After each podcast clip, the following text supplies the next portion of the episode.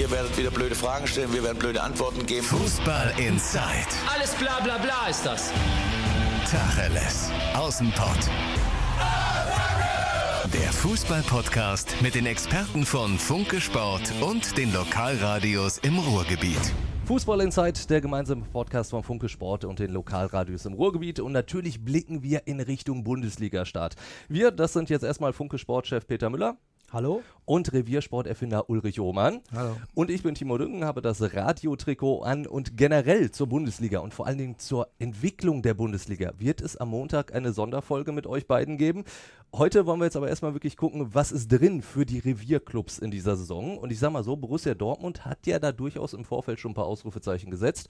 Supercup gewonnen, sehr, sehr viele gute Transfers getätigt, zumindest auf dem Papier.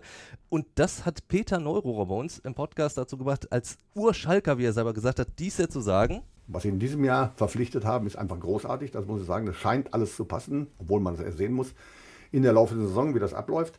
Aber ich bin davon überzeugt, dass wenn eine Mannschaft im Augenblick nah an Bayern München ranrücken kann, dann ist es leider Borussia Dortmund. leider, das, da kommt, kommt ja der Schalke bei ihm durch. Aber ist es ein Ranrücken oder kann es in diesem Jahr wirklich ein Überholen sein? Also ich bin fest davon überzeugt, dass die Bayern dieses Jahr richtig Feuer kriegen. Ich glaube, dass die, dass die Dortmunder richtig gehandelt haben nach der Saison, als sie Zweiter wurden, hat Watzke direkt äh, in Mönchengladbach am letzten Spieltag nach dem Abpfiff gesagt, äh, in, in der nächsten Saison wollen wir auf jeden Fall angreifen und möchten um den Titel mitspielen. Er kann natürlich nicht versprechen, äh, dass das auch gelingen wird, aber sie wollen alles dafür tun. Das heißt, Borussia Dortmund hat eine Kehrtwende gemacht. Im vergangenen Jahr klang das noch viel äh, zurückhaltender. Ähm, einige Leute sagen, das war ein Grund dafür, dass äh, Trainer und Mannschaft auch ein Alibi hatten.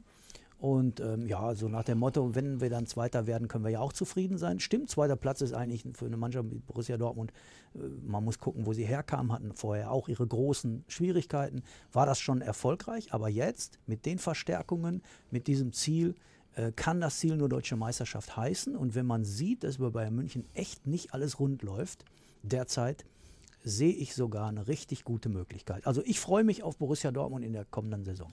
Äh, vor allen Dingen, weil, weil Dortmund jetzt erstmal gefühlt in der Breite für mich besser aufgestellt ist als Bayern, oder? Ich meine, da, da wird wahrscheinlich noch was kommen. Bloß die, die ganz großen Knaller, ob die jetzt wirklich zu den Bayern noch kommen, wird man abwarten müssen, Uli. Ja, also natürlich, äh, was Peter Neurohr gesagt hat, kann man ja kann man gar keine andere Meinung zu haben. Äh, wenn, wenn Watzke da relativ ähm, forsch ähm, schon nach der letzten, nach dem letzten Spiel der äh, alten Saison das gesagt hat, wahrscheinlich deswegen, weil er wusste, dass er die Transfers schon im Sack hat. Äh, Im Gegensatz zu Hönes, der hat ja so was Ähnliches erzählt. Ja. da kommt gar nichts. Ja. Also die wissen, die wussten da schon, äh, dass die Mannschaft nochmal extrem verstärkt wird. Ich sage, ohne das jetzt in, in keinster Weise abmildern zu wollen, ich glaube auch, Borussia Dortmund ist ein ganz ernsthafter Meisterkandidat haben sich allerdings da verstärkt, wo sie eh gut sind. Ne? Da muss man schon so sehen. Man hat ja, sicherlich. So, wir haben ne? doch Hummels dazu geholt. Ja, Hummels, Hummels kann, der, kann der Königstransfer sein, wenn er gesund bleibt. Denke ich mhm. das auch. Ne? Weil das waren ja nun mal die, die Schwächen bei Borussia Dortmund im letzten Jahr.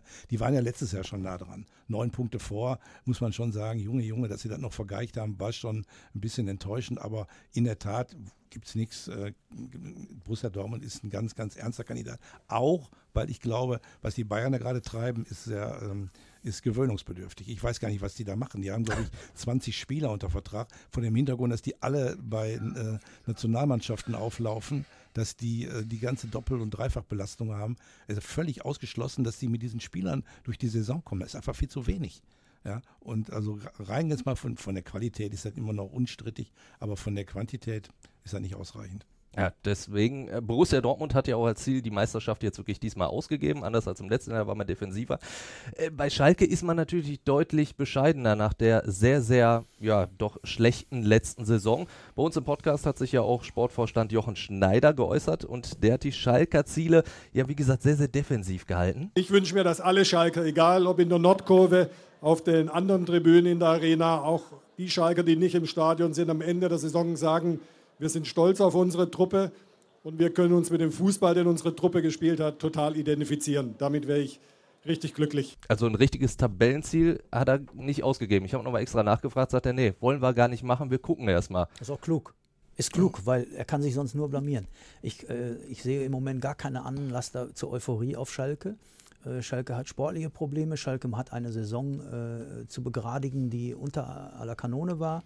Wir wissen überhaupt nicht, ob es dem neuen Trainer David Wagner, David Wagner, Entschuldigung, gelingen wird, äh, seine eigene erkennbare Euphorie, seinen Schwung, den er wirklich mitbringt, auch auf die Mannschaft zu übertragen. Er selbst sagt, das funktioniert, die Jungs ziehen alle super mit, aber da möchte ich sie erst ein paar Mal spielen, se äh, spielen sehen. Ähm, erzählt wurde auf Schalke schon viel und äh, in den vergangenen Jahren und was dann dabei rauskommt, haben wir gesehen. Deshalb glaube ich, dass es der richtige Weg ist, jetzt erstmal sich auf die Arbeit zu konzentrieren und nicht irgendwelche Ziele auszugeben. Intern werden die das anders machen. Intern wird der David Wagner schon, schon sehr wohl den Jungs sagen, was er sich vorstellt. Aber ähm, wie gesagt, jetzt muss erstmal gespielt werden und auch da sage ich, die Finanzen sind nicht die allerbesten. Man kann sich nicht äh, jeden äh, tollen neuen Transfer leisten. Unglücklicherweise hat sich der Kabak, der neue, da holen sie ein 19-jähriges Top-Talent, äh, äh, den sie sogar Bayern München mal wegschnappen, weil er in Schalke Spielanteile kriegt, die er da nicht gehabt hätte. Und äh, dann verletzt er sich gleich zum Trainingsauftakt. Das ist schlimmer kann es für Schalke natürlich nicht kommen. Deshalb sage ich, lass sie erstmal spielen. Ähm, für mich ist Schalke 04 in dieser Saison erstmal ein ganz großes Rätsel. Äh, vor allen Dingen, weil gefühlt, also zumindest aus meiner Sicht, ist der Kader nicht unbedingt stärker geworden als in der letzten Saison, weil du hast, du hast Spiele abgegeben, du hast mit Nabil Bentaleb einen aussortiert, der natürlich ein Unruhestifter irgendwie war, aber ja eigentlich ein guter Fußballer ist. Brel Embolo, auch wenn er nicht wirklich so richtig funktioniert hat, ist auch weg. Also da muss ja schon noch was kommen, weil sonst, aber du hast auch schon gesagt, wovon? Naja. Ja, aber ich denke, die beiden, äh, die vermisst wirklich niemand.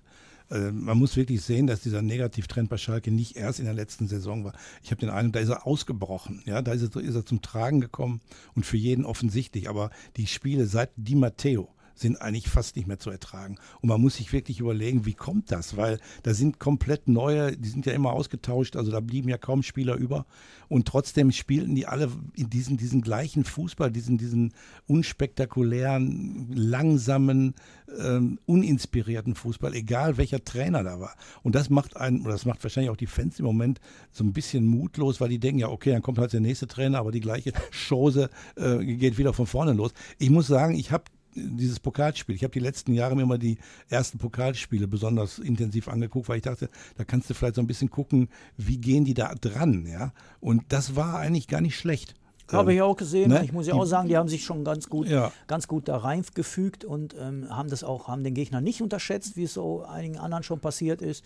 Ja, aber leider, ja, kann, doch, leider kann das nicht der Maßstab sein. Nee, ist nicht der Maßstab. Aber wenn du schon um 5-0 noch Pressing machst und so, dann hast du zumindest ein Gefühl, da ist vielleicht eine andere Mentalität drin. Ja, du also, hast so jetzt auch, ne? du kannst ja als Schalke-Fan hoffen, dass zum Beispiel der, der Wagner als neuer Trainer jetzt mal so einen Harit in den Griff kriegt, dass da tatsächlich ein, ein guter Fußballer, äh, ohne Frage. Auf der Saisoneröffnung hat er angekündigt, es ja. kommt jetzt wieder der alte Harit ja, aus der ersten ja, Saison. Also ne? aber, ja, aber der, das ist ja möglich, dass mit einem neuen Trainer so ein Junge nochmal die Kurve kriegt. Aber das muss dann auch tatsächlich stattfinden. Wenn das schief geht, ja, was hat denn Schalke noch? Es ist kein Sané mehr da und man kann sich auch keinen neuen holen. Also was hat Schalke noch an Attraktivität zu bieten? Das ist wirklich eine, eine wichtige Frage. Und, äh, der, der Fußball, der da in den letzten Jahren gespielt wurde, war ja zum Teil grauenhaft. Die Wahrheit werden wir dann äh, jetzt am ersten Spieltag sehen. Es geht zu Borussia Mönchengladbach direkt ein sehr, sehr harter Auftakt. Dankeschön, Uli, Dankeschön, Peter. Wir wechseln kurz aus, denn wir gehen eine Etage tiefer zum VfL Bochum und da holen wir uns Christian Brausch dazu. Dankeschön, tschüss. So, Auswechslung ist vollzogen. Christian Brausch ist da und er kam hier rein, sagte, wie, wir sind mit Schalke fertig. Christian, du hast auch noch was zu sagen und Uli brennt auch noch was auf der Seele in Sachen Schalke. Ja, ja Uli soll mal anfangen. äh, ja, ich fange ja nicht an, ich bin ja schon die ganze Zeit dran, mein Lieber. Ne? Also, ähm, ja, nee, auf, auf der Seele brennt mir das nicht, aber ich habe ähm, natürlich, weil man gerade so das Gefühl hat, dass da keiner an Schalke glaubt. Ähm, so das ist eigentlich gar nicht so die schlechte Ausgangsposition, dass man eigentlich gar nicht so groß enttäuschen kann. Im schlimmsten Fall bleibt alles so, wie es ist. Ja, äh, das wird die meisten Leute dann auch nicht wundern. Aber ich denke, bei in den, die Spieler werden manchmal auch ein bisschen, bisschen kommen sie schlecht weg. Also da sind schon manche bei, die Potenzial haben. Und wenn die das abrufen können, ähm, wenn vielleicht auch mal so ein Start gelingt, der ist natürlich fürchterlich, dann ist da keine Frage, da kann man schon also in Gladbach dann die Bayern zu Hause, dann Hertha, das ja, ist schon das sehr ist, hart. Das ist richtig hart, aber was ist denn nicht hart? Du fängst in Augsburg an, ja und, dann denkst du, dann gewinnst, dann verlierst du, dann ist auch wieder, also du kannst im Grunde, musst du den Terminplan nehmen, wie er kommt und musst halt gucken, dass du da das Beste draus machst und es wäre natürlich wirklich schön, wenn in Gladbach mal so ein Bock umgestoßen würde. Ich bin nicht so pessimistisch wie die meisten. Und ich habe einfach das Gefühl, ähm, dass man aus diesem Loch wieder rauskommen wird. Also ich, ich, ich muss sagen, ich bin äh, stand jetzt noch ein bisschen pessimistisch, was die Schalke angeht. Tut mir auch äh, leid, weil ich wieder sehr, sehr viele Spiele für Radio im Schalippe dann kommentieren werde. Also da hoffe ich natürlich auf gute Schalker Spiele. Aber Christian, ich, ich sehe bei dir irgendwie so im Gesicht so richtig überzeugt bist auch nicht von Schalke. Nein, ich bin auf jeden Fall skeptisch. Ich habe gedacht, dass der Umbruch viel größer wird. Ich habe gedacht, nach der letzten Saison, man packt überall an viele Spiele hat man nicht weggekriegt bisher, wie Bentaleb, Konoplyanka und äh, Mendel. Und ich habe gedacht, da wird richtig was passieren, weil Schalke hat immer den Anspruch, in der Champions League zu landen. Auch wenn es natürlich schwierig ist, da die vier Plätze, einen davon zu kriegen. Aber ich war ganz fest davon überzeugt, der Umbruch wird wesentlich größer. Jetzt äh, hat mich das nicht so überzeugt, was am Transfermarkt passiert ist. Und daher gehe ich davon aus, dass Schalke etwas unter ferner Liefen zwischen 8 und 11 irgendwo einlaufen wird. Und das ist eben zu wenig, was die eigenen Ansprüche angeht. Ja, wobei, äh, da warst du noch nicht da. Wir hatten auch äh, Jochen Schneider nochmal im O-Ton, der tatsächlich gesagt hat, so, Saisonziel ist jetzt erstmal, dass die Mannschaft irgendwie überzeugt zeigt, was sie kann. Aber natürlich äh, will der jetzt auch nicht mhm. wieder auf Platz 14 landen, logischerweise. Ja, nach so einer Saison hat man es leicht, das kann natürlich erstmal so reden, ne? weil wenn du dich ein bisschen verbesserst, hast du schon was getan. Aber wie gesagt, ich glaube, Clemens Tönnies hat es auch gesagt, das Ziel muss sein, ständig in der Champions League vertreten zu sein. Und das wird mit der Mannschaft eigentlich nicht reichen. Ich auch glaube, dass zum Beispiel diese 12, 13 Millionen, die man für Rahman ausgegeben hat, zu deutlich viel zu viel sind. Ja, uh, bin ich bei hab dir. Ich, habe ich nicht jedes Spiel von ihm gesehen, aber vom Gefühl her bin ich da bei Friedhelm Funkel, der sagt, äh, der hat ein halbes er, Jahr gut genau, gespielt. Ne, schwierig dann, dass der, dass er diese Form nochmal so bestätigt. Und daher äh, bin ich bei dem ganzen Konstrukt Schalke fürs nächste Jahr noch ein bisschen skeptisch. Skeptisch kann man äh, auch beim VfL Bochum sein, deswegen bist du ja auch noch dazu gekommen. Wir gehen in die zweite Liga. Der, der Start vom VfL war jetzt alles andere als so richtig gut. Im Pokal, ja, ist man weitergekommen im Baunatal, aber auch das war eine sehr, sehr harte Nummer. Also das war nah dran an der Blamage. Und trotzdem ist Robin Dutt eigentlich noch relativ entspannt. Wir hören mal kurz rein. Natürlich bin ich so lange dabei, dass ich weiß, äh, die, am Anfang der Saison kann vieles schlecht laufen. Wenn ich dann denke, heute vor einem Jahr, ich habe eigentlich auch zu denen gehört, die gesagt haben, so wild kann eigentlich Paderborn nicht spielen. Also so viele Gegentreffer, wie die zulassen und Führungen aus der Hand geben, das geht eigentlich nicht. Ja klar, sie haben nachher 50 Gegentore bekommen, aber mhm. sind aufgestiegen mit 50 Gegentoren. Mhm. Also ich will nicht sagen, dass, wir, dass, dass ich jetzt aktives Ziel Aufstieg jetzt ausgegeben habe oder korrigiert habe. Ich will nur sagen, man muss in der Saison halt auch arbeiten und Punktspiele ergeben, Pflichtspiele geben, da nochmal einen anderen Kenntnisstand. Aber ist dafür nicht die Vorbereitung da? Ketzerische Frage? Zum, eigentlich ja, zumal der Umbruch jetzt nicht so groß war, wie man ihn da auch angekündigt hat. Man hat äh, mehr Spiele abgegeben als geholt. Und ich habe ja beim letzten Mal noch den Martin Herms versucht auszureden, dass er sagte, ohne Hinterseher ist äh, Bochum ein Abstiegskandidat. Aber die ersten Wochen waren wirklich äh, ziemlich, so ziemlich zäh. Also es war relativ wenig, auch im Baunatal. Jetzt hat man noch schwere Auswärtsspiele vor der Brust mit, mit Stuttgart und Hamburg oder erst Hamburg, dann Stuttgart, dann Wien zwischendurch zu Hause. Und wenn man da nicht aufpasst, dann ist man schon wieder die graue Maus, die weder nach oben zumindest nichts mehr erreichen kann. Dann schon steckt man erstmal unten drin. Und ja, auch die Transfers haben bisher nicht gesessen. Oser Tutu, der von Arsenal ausgeliehen wurde, der ist anscheinend erstmal ganz hinten dran. Da klangen die Aussagen ja so, dass der sehr kämpfen muss, um überhaupt erstmal wieder so ein bisschen sich ranzurobben an die Mannschaft. Und ja, mit Celozzi hätte man einen, den man aber jetzt nicht mehr möchte. Dementsprechend hat man sich da noch eine richtige Baustelle gerade aufgemacht. Die gefühlt und irgendwie unnötig ist. Also ich, ich, bin nicht ganz so nah dran am VfL, aber ich denke mir eigentlich so, wenn du so einen Celozzi eigentlich in der Hinterhand hättest und du hast ein Problem auf der Au Außenverteidigerposition. Ja, aber du kannst ihn ja nicht im Grunde genommen wegschicken und dann ähm, wieder zurück. Und, also ich habe diese Sendung äh, von euch da gehört, von Martin, ne, mit seinem, also ich habe ich hab dann im Urlaub, dachte, mir fällt das Handy aus der Hand. Weil ich muss irgendwie stehen, also irgendwo ist es auch mal gut. Ja. Der VW Bochum hat im letzten Jahr bis zum 20. Spieltag ganz, ganz hervorragend Fußball gespielt, vor allen Dingen auch. Äh, die Zuschauer waren zufrieden, was in Bochum richtig schwer ist richtig schwer, die Leute zu überzeugen. Da ist sofort die Stänkerei groß. Bei jeder, danach haben die eine Verletzungsmisere gehabt, die muss man sich erstmal auch mal äh, zu, zu äh, Gemüte führen. Zwölf Leute nicht mehr dabei. Die konnten ja kaum die Bank besetzen und haben dann natürlich die Spiele verloren, sind dann, sind dann, haben den Anschluss verloren. Aber man muss ja VfL auch mal irgendwo ein bisschen ein bisschen gerechter werden. Also natürlich haben die da einfach nicht die Möglichkeiten, äh, sich mal eben sechs, sieben, acht neue Spieler zu holen. Die haben gesagt, wir müssen unsere Mannschaft verjüngen. Ähm, das ist vernünftig. Die haben eine Perspektive. Die Mannschaft spielt äh, unter Dutt, ich finde, sehr gefälligen Fußball. Haben natürlich immer wieder auch dann ähm, äh, Schwachstellen und die werden dann auch meistens in der zweiten Liga auch gnadenlos ausgenutzt. Also ich bin überzeugt davon, dass die in der Tat, du hast recht, rechter Verteidiger ist echt ein Hammer. Da hätte ich auch nicht für möglich gehalten, dass da so ein Junge von Arsenal London kommt und da solche eklatanten Schwächen da ähm, offenbart. Aber das kriegen die hin, die werden noch einen holen. Und dann glaube ich, dann haben die, haben die gute Chancen, nicht zum, mit dem Aufstieg mitzuspielen, aber eine ordentliche Saison zu spielen. Aber du hast ja gesagt, wenn oben welche schwächeln, wollen wir da sein. Mit anderen Worten, wir wollen diese Verfolgerrolle einnehmen. Ja. Und dafür sonst? sind die ersten, ja klar, musst du wahrscheinlich sagen, weil sonst kommen die Zuschauer gar nicht ins Stadion. Aber damit setzt du dich ein bisschen unter Druck und dem Druck sind sie bisher nicht gerecht geworden. Also die Mannschaft ist ja dieses Jahr nicht so wie in den letzten 14 Spielen der letzten Saison. Du hast nicht so viele Ausfälle, du hast gefühlt gestandene Spieler drin, ob es jetzt Lucia ist, ob es Dekali ist, Riemann im Tor, dann Zoller und so weiter und so fort. Und dementsprechend bin ich davon ausgegangen, dass die ersten Spiele auch mit dem Auftaktprogramm Regensburg, Bielefeld, Baunatal ist jetzt besser aussehen.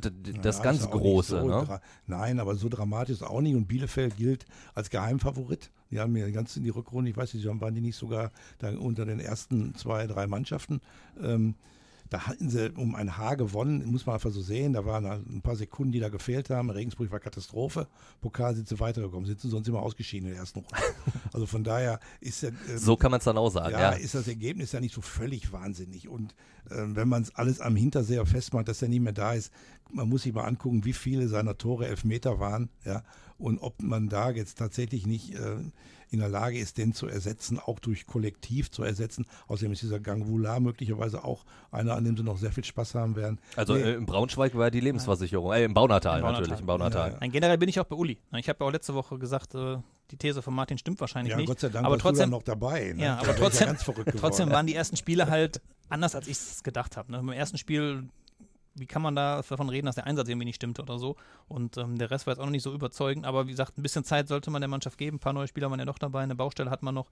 Aber dass sie im Abstiegskampf landen werden, glaube ich auch nicht. Nur für oben wird es wahrscheinlich auch nicht reichen. Wenn wir Uli schon da haben und wir sprechen natürlich über die Re Revierclubs, dann können wir auch noch mal kurz über den MSV und Rot-Weiß Essen sprechen. Einmal dritte Liga, einmal vierte Liga. Und da muss man sagen, bei beiden Saisonstart perfekt geglückt. Also beim MSV äh, tatsächlich überraschend. Christian und ich haben oft darüber gesprochen, waren immer sehr, sehr skeptisch auch, was, was die Kaderzusammenstellung angeht. Da greift momentan alles wirklich ineinander. Also auch das Pokalspiel 2 zu 0 gegen Kräuter Fürth gegen Zweitligisten, das war sowas von souverän. Hättest du dir das vorstellen können? Also wir beide konnten uns das nicht vorstellen, deswegen frage ich. Also ich meine, ich bin jetzt da wirklich nicht der Fachmann vom MSV Duisburg. für mich war das schon eine Wundertüte. Ne? Die Spieler, die da geholt wurden, da kann ich auch nicht jeden von. Und das ist, glaube ich, auch keine Bildungslücke gewesen.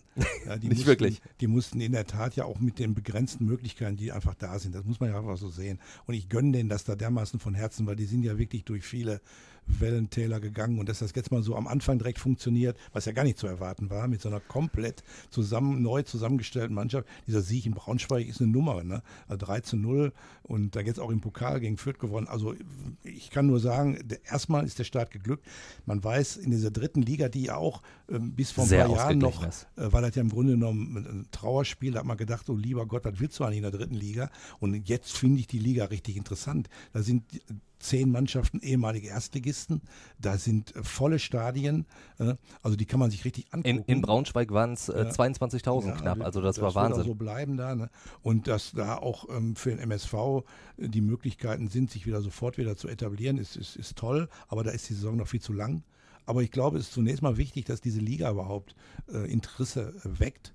Und wenn der MSV da gut mitspielt und vielleicht sogar tatsächlich die, die Rückkehr in die, in die, zweite Liga schafft, dann ist das natürlich eine tolle, tolle Sache, aber das ist natürlich viel zu früh. Ich wollte gerade sagen, wenn die so weitermachen, wird es meine größte Fehleinschätzung aller Zeiten. äh, würde ich, würd ich im MSV ja gönnen, wenn ich da so daneben liege, aber ja, müssen wir wirklich mal schauen. Ne? Jetzt die ersten Wochen waren super überzeugend. Ob es so weitergeht, warten wir ab ganz anders eingeschätzt. Äh, hast du Rot-Weiß Essen, da hast du von Anfang an gesagt, die können richtig was, also die können hoch und der Saisonstart sieht jetzt auch erstmal so aus.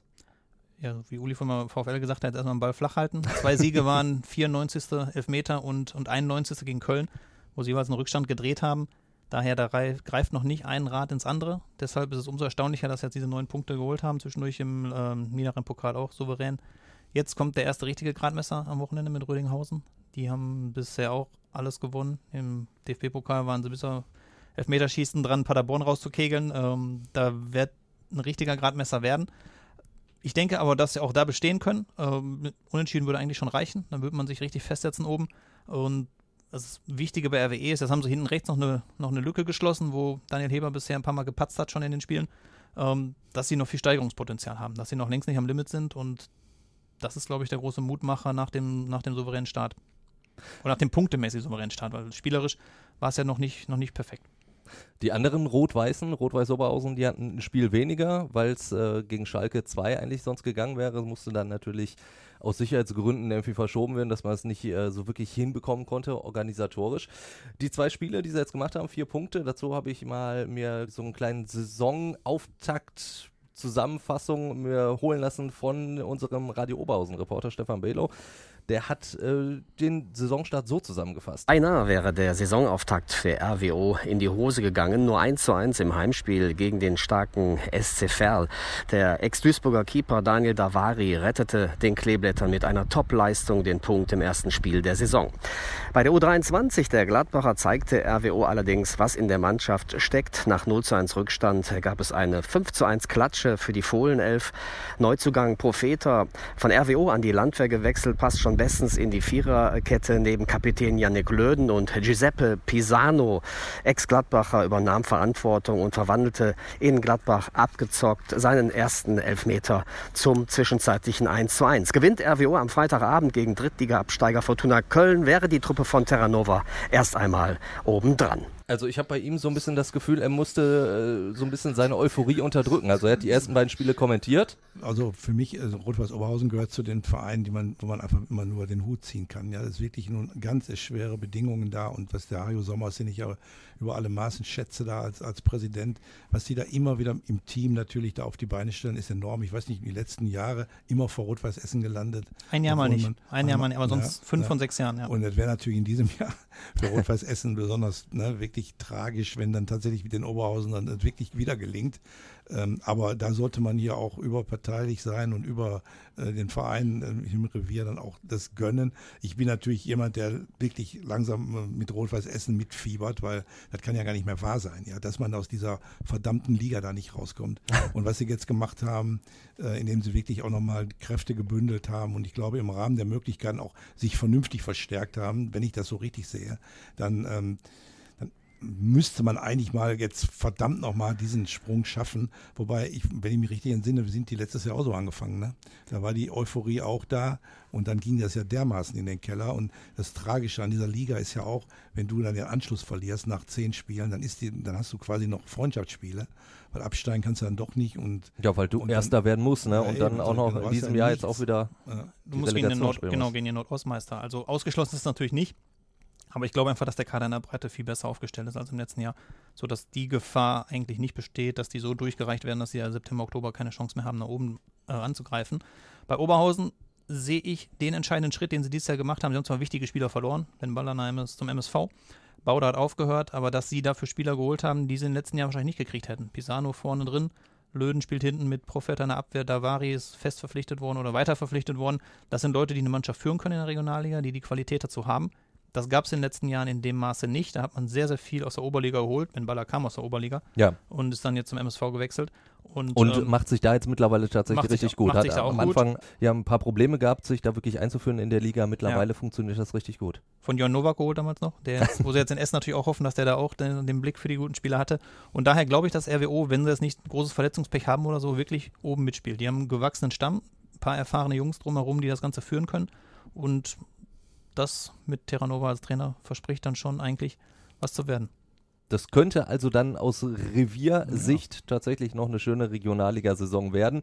Dankeschön, Uli. Dankeschön, Christian. Hat Gerne. wieder sehr, sehr viel Spaß gemacht. Und wenn ihr da draußen noch irgendwelche andere Meinungen habt, Anregungen, Kritik, dann sagt uns das einfach. Schreibt es in die Kommentare, meldet euch über Twitter bei uns, über unsere Fußball Insight Facebook-Seite und natürlich, wenn ihr uns bei iTunes ein kleines Sternchen für eine positive Bewertung hinterlasst, freuen wir uns natürlich. Bis dahin, tschüss zusammen. Ciao. Fußball Insight, der Fußball-Podcast mit den Experten von Funke Sport und den Lokalradios im Ruhrgebiet.